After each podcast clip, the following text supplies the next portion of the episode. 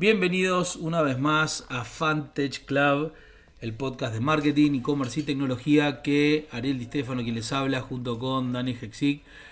Les traemos todas las semanas, siempre de la mano de Chocorísimo y, y dos empresas que creen en nosotros y que nos dan una mano y que nos permiten hacer esto que tanto nos gusta, tanto nos divierte y es hablar un poco acerca de las novedades, las noticias, las tendencias y lo que pasa en el mundo de la tecnología.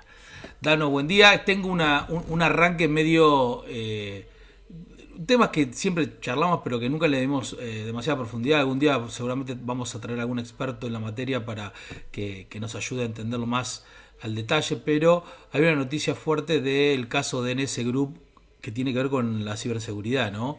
Esta noticia que NS Group, una firma israelí de ciberseguridad, proveía software que era usado por los gobiernos en el mundo para eh, idealmente o en la teoría traquear a, todo lo que tiene que ver con el ciberterrorismo y con los terroristas más importantes, pero que se descubrió que como, cualquier arma que inventó el hombre después se puede usar para bien y para mal, terminó traqueando a, primeros mandatarios, a periodistas y a, un montón de gente. Sí, la verdad que no es sorpresa, ¿no? Digamos, es como siempre venimos hablando, si querés eh, me echa un poco con la geopolítica que cada tanto hablamos y que charlamos, pero definitivamente creo que es algo que a todos nos dejó como, ah, mira, lo pensábamos, es como cuando deciste, lo dije o lo pensé, y de repente eh, se hizo público por todos lados, y no solo mandatarios, ¿no? Incluso ya se relaciona con situaciones de secuestros, desaparición de personas, o sea, muchas cosas que normalmente la tecnología para nosotros nos asusta, no son las clásicas que ves en las películas, viste, como Minority Report y todas esas, y de repente acá lo estás viendo en vivo, y no solo en vivo como en la teoría, sino que en la práctica y siendo más que efectivo y eficiente, si querés, para usar las dos palabras, porque no es una, sino las dos. Y creo que hubo un caso medio a, título de perlita de una princesa de Arabia Saudita que creo que quiso escapar de no sé dónde y que la detectó el software, si mal no me recuerdo. Sí, hay muchos casos, eh, digamos, de, que, salen en las noticias. A mí me dispara dos, dos cuestiones para charlar, ¿no? Para que todos pensemos. La primera, relacionada con esto que decías vos, ¿qué tan lejos o qué tan cerca estamos de esos futuros distópicos que leemos en los libros y vemos en las películas, bueno, creo que el ser humano necesita no pensar muchas veces porque digo, los riesgos son generalmente inminentes y son generalmente posibles. Y digo, el, episodio pasado hablábamos con, con Dieguito Sadegil del cambio climático. Ya no pasa por ver a, a, la película 2012 y ver cómo un meteorito estrella la Tierra y se inunda todo. Pasa por entender que en 150 años, si no hacemos algo, no va a quedar nada y, ya no es una cosa, viste, que te tendría que preocupar, ya nos tiene que dar temor real. Y lo mismo pasa con casi todas las cosas que, uno generalmente termina viendo.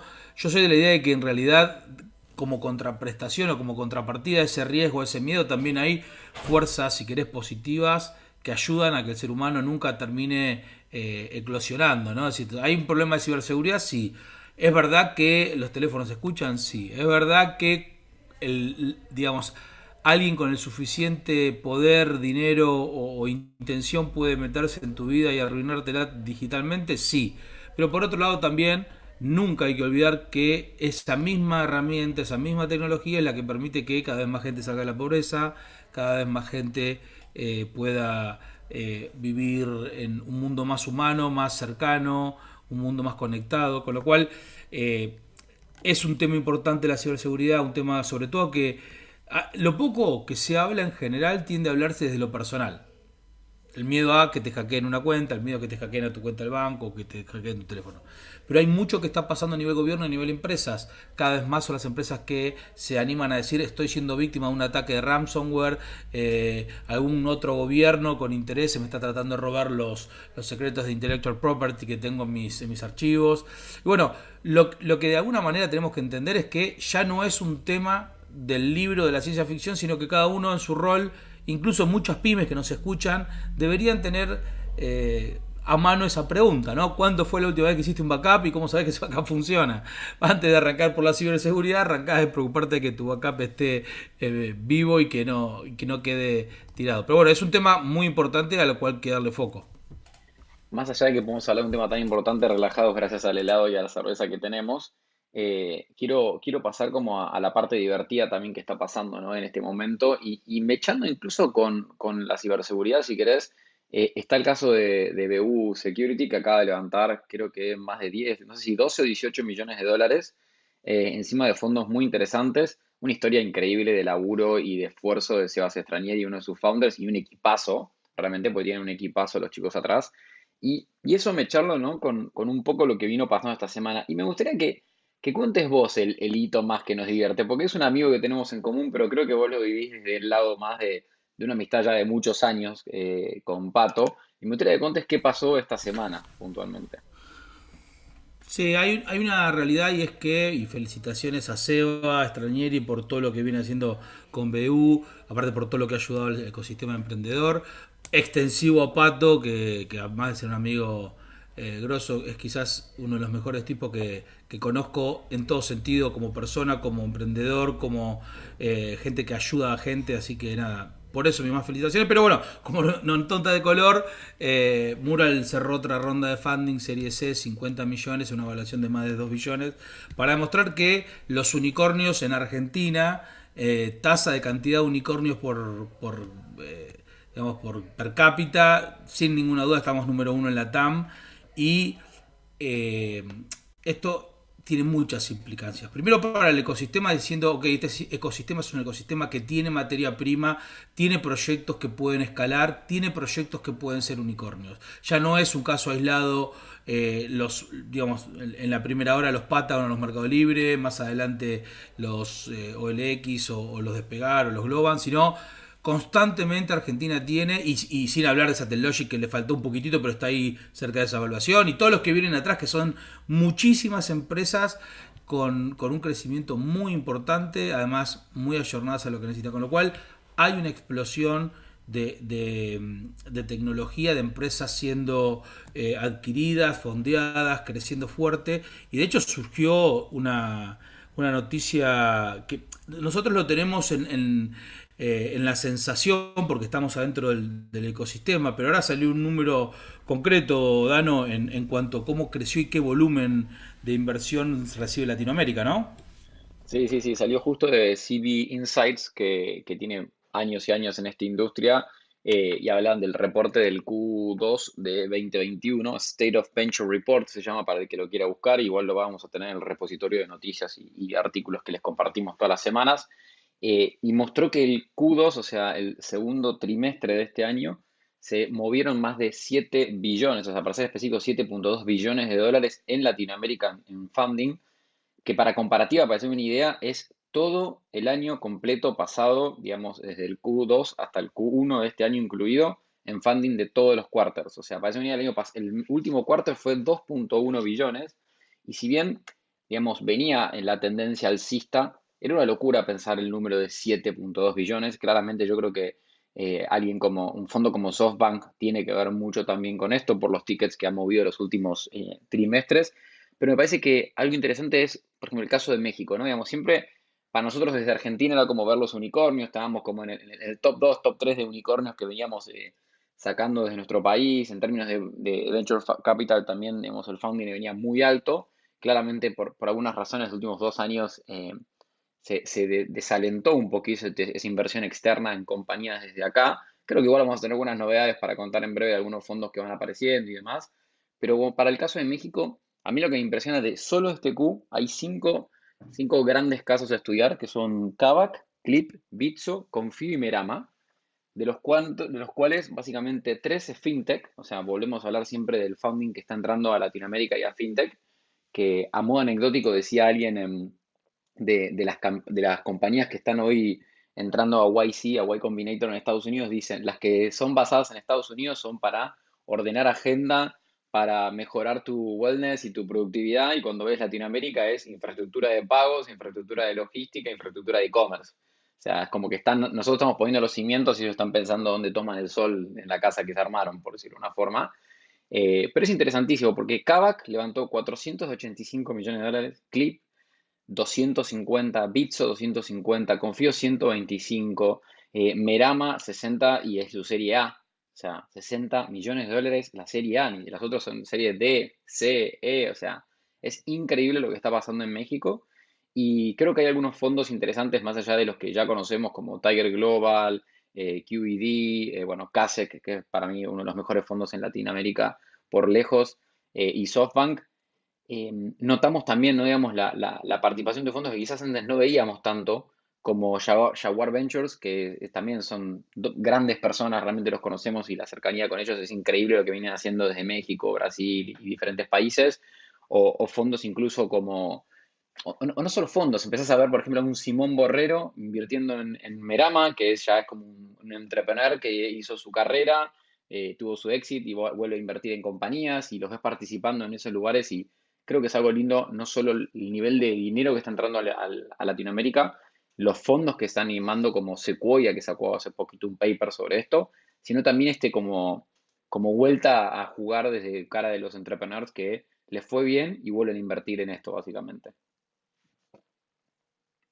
Sin duda, de hecho uno de los ejemplos que pusiste, Clip eh, de Adolfo Babatz, es una compañía que se fundó al mismo momento que yo fundé Perception con los mismos inversores originales, Alta Ventures, después reconvertido en Dalus Capital eh, y lo que demuestra básicamente el ecosistema, hay como una especie de, patrón, digo, para los que quieren entender esto.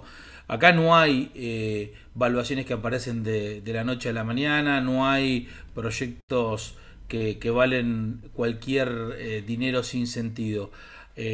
digo, 2013 a 2021 hay 8 años, una pandemia y un montón de trabajo en el medio para que Clip levante lo que levante. No es casualidad que en la misma época que, se, que yo Perception, que Clip también nació Mural, eh, de la cual hablamos hoy, digo, las compañías tienen un desarrollo eh, que no puede darse mágicamente. Por supuesto hay casos excepcionales, ¿no? Aparece un TikTok y excepcionalmente en 3-4 años eh, genera algo completamente fuera de foco. Pero tenemos que pensar que cualquier proyecto de, tecnología, cualquier startup que busca valuaciones y crecimiento tal eh, de llegar a este tipo de capitalizaciones, eh, tarda un promedio de entre 9, 10, 8 años de base. De hecho, en la misma época también Satellogic, es como que somos todos de la misma camada. Finalmente, el punto central es, para crear valor en un ecosistema se requiere mucho esfuerzo. Creo que Latinoamérica lo hizo hoy está recogiendo el fruto de ese esfuerzo. México, dijiste muy bien, Brasil, eh, Argentina, Colombia, Chile, y también va a haber... Chile empezó un poco después, con lo cual para mí también puede ser muy probable que muchos egresados de lo que fue Startup Chile como movimiento en el 2014, 15, 16 para adelante se empiecen a ver en el 22, 23, 24, digo, respecto al crecimiento de las empresas. pero sin duda lo que está atrás de todo esto es que la gente que se anima a crear y a desafiar eh, el status quo y al tratar de resolver problemas grandes, globales, eh, en Latinoamérica tiene mercado. Y eso es algo súper interesante para que no venga siempre la solución o la empresa extranjera o la empresa eh, de otra región a, darle la, la, solución localizada, ¿no? Sí, incluso creo que así como para alinear los, patitos o todos los factores que vos mencionabas, ¿no? que, permiten que la TAM esté en este booming de, Venture Capital, no hay que dejar de hablar del concepto del efecto Miami, ¿no? como dicen, y solamente en la comparativa, eh, en 2021 ya está cerca de duplicar casi 2020, o sea, es una locura, eh, solamente en el, en el segundo trimestre de 2021 se invirtieron en Miami, en compañías de ahí, que normalmente son con perspectivas latinas, 711 millones de dólares, o sea, es impresionante. Y una de las cosas que decías que es interesante es que la tendencia que está pasando, si querés, en Silicon Valley es eh, el, porcentaje de inversión en los early stages, o sea, en las, primeras, en las compañías que recién empiezan, baja. E incluso dicen que el último quarter fue uno de los más bajos, 51% versus el promedio que era casi 60%, con lo cual empiezan a ver estas famosas eh, mega rounds, ¿no? digamos, que, que veíamos eh, mucho más fuertes en, lo que es el mid stage y late stage. Y obviamente eso no nos impacta, que, creo que las mega rondas que empezamos a ver, creo que es de, los últimos cuatro años, poner que, cuadra bastante también con la perspectiva del, fondeo que está haciendo SoftBank y demás. Antes no se veían esas mega rondas y creo que eso está decantando y permite que estas compañías que, que no se le animaban a las de Estados Unidos o a las de Europa, si querés, o a las de Asia, eh, no sean pocas, sino que cada vez sean más y, como decís vos, el, poder latino, entre comillas, empiece a, marcar su precedente y a poder competir en, segmentos donde, y industrias donde antes no podíamos hacerlo quizás. Sí, y además una maduración, ¿no? El ecosistema 2012, 2011, 2013 que era el nacimiento de esta idea de tener startups tecnológicas de Latinoamérica. más allá que compañías se vienen creando desde hace décadas, digo, pero el concepto más global de, de, estas startups que reciben funding para probar la idea, para testear el mercado, para desarrollar el producto, creo definitivamente que maduró. Y hoy lo que en el 2013 a veces alguien iba a buscar un seed round o un eh, accelerator round o un friends and family por no sé 40 mil 50 mil dólares por un porcentaje de equity para ver si podías desarrollar tu idea empezar a probarla hoy los proyectos que llegan llegan a rondas más grandes porque llegan ya con un producto probablemente bastante más armado con más de un cliente funcionando con una idea de cómo da, modelizar ese negocio con lo, con lo cual las rondas también se, se ajustan a esa nueva realidad ¿no? que son proyectos más maduros que llegan a los inversores y no tanto un PPT y una idea. Eh, de hecho, eh, digo, como, como venimos viendo, no solamente están estas rondas en valuaciones billonarias, sino también están noticias como la que también esta semana eh, nos alegró mucho de, la, del IPO de Vitex, la plataforma de e-commerce que, nuclea gran parte del, del, modelo en, Latinoamérica, saliendo eh, a cotizar públicamente en bolsa, con lo cual, ya sea por una evaluación muy grande de la compañía que estaba capeada por inversores eh, institucionales y que va seguramente van a generar bueno un IPO o va a generar una adquisición, o los mismos IPOs de las compañías que hemos visto, ya sea a través de Sparks o a través de, de IPOs tradicionales, demuestran que Latinoamérica es una cuna de, emprendimiento, es una cuna de generación de valor de tecnología y esto nos da quizás la oportunidad más importante para los próximos 50 años si queremos darle calidad de vida a la gente que está en Latinoamérica y si queremos darle además un salto cualitativo a no solamente proveer materias primas como hicimos toda la vida, sino proveer talento. Eh, mientras mantenemos y cuidamos el medio ambiente como hablamos con Diego la, el, podcast pasado, que es para nosotros fundamental. Ese balance de tecnología eh, que, tiene un componente, eh, digamos, de, beneficio al cambio climático, me parece que es un, tema súper interesante para lo que viene. Sí, definitivamente. Y si querés, como a modo de, agregado a lo de Vitex, algo interesante es que Vitex cotizó, si mal no me acuerdo, en la evaluación eh, 4, casi 5 billones, ¿sí? O sea, eh, que para el número de, haber salido recién a la bolsa 5 billones en comparativa para dar un número, digamos, compararle a un Marquita, que es un IPO de Estados Unidos del trimestre pasado que acaba de cerrar de e-commerce, hizo su IPO en 14.3. O sea, es un muy lindo ratio, es un, 1 barra 3, o sea, cosa que antes normalmente era casi, tristemente era 1 barra 10, ¿no? Digamos, los veíamos lejanos.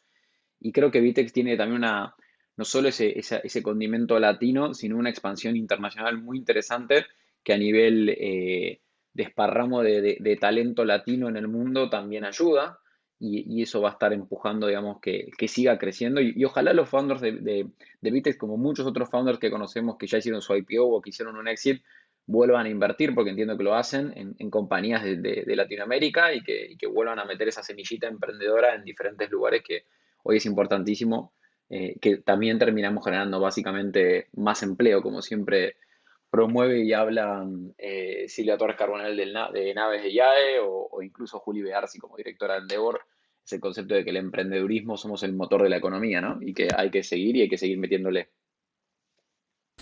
Sí, y esto tiene que ver quizás con un concepto interesante que me gustaría dejarles a todos los que están escuchando. Eh, así como Mark Anderson dijo en algún momento que el software se comía el mundo y creo que eso es una, una realidad. Eh, hoy eh, justo me tocó dar un workshop en Vistas donde les decía a todas las empresas participantes algo importante y es que todas las empresas hoy son empresas de software. El problema es que la mayoría todavía no se dio cuenta. Entonces, si nos damos un poquito de tiempo para pensar, la tecnología ya está en absolutamente todas eh, las eh, todos los recovecos de la economía. Entonces, quien no pueda reconvertirse y entender que lo que hace como actividad principal en realidad es secundaria el software y cómo lo implementa y lo utiliza, eh, va, a perder camino. La buena noticia es quienes lo entienden, lo entienden ya con una faceta global. Digo, no, no sale un mural a hacer una solución de colaboración para Buenos Aires o para Capital o para Argentina, sino para todo el mundo. Y esto es, me parece, el gran distintivo que tenemos para el futuro, ¿no? de los que vienen. somos capaces de crear con talento argentino compañías globales que son las mejores en lo que hacen. No es poca cosa. No es poca cosa. Digo, no solo el fútbol, no solamente el tango. Digo, tenemos mucho más para compartirle al mundo. Bueno, Dano, muy buena la, la charla de esta semana. Nos vemos la semana que viene con más novedades y probablemente algún invitado de lujo, como siempre, en esto que es, sabemos llamar Fantage Club. A todos ustedes, gracias por escucharnos. Nos encuentran en arroba Club en las redes y nos vemos la semana que viene.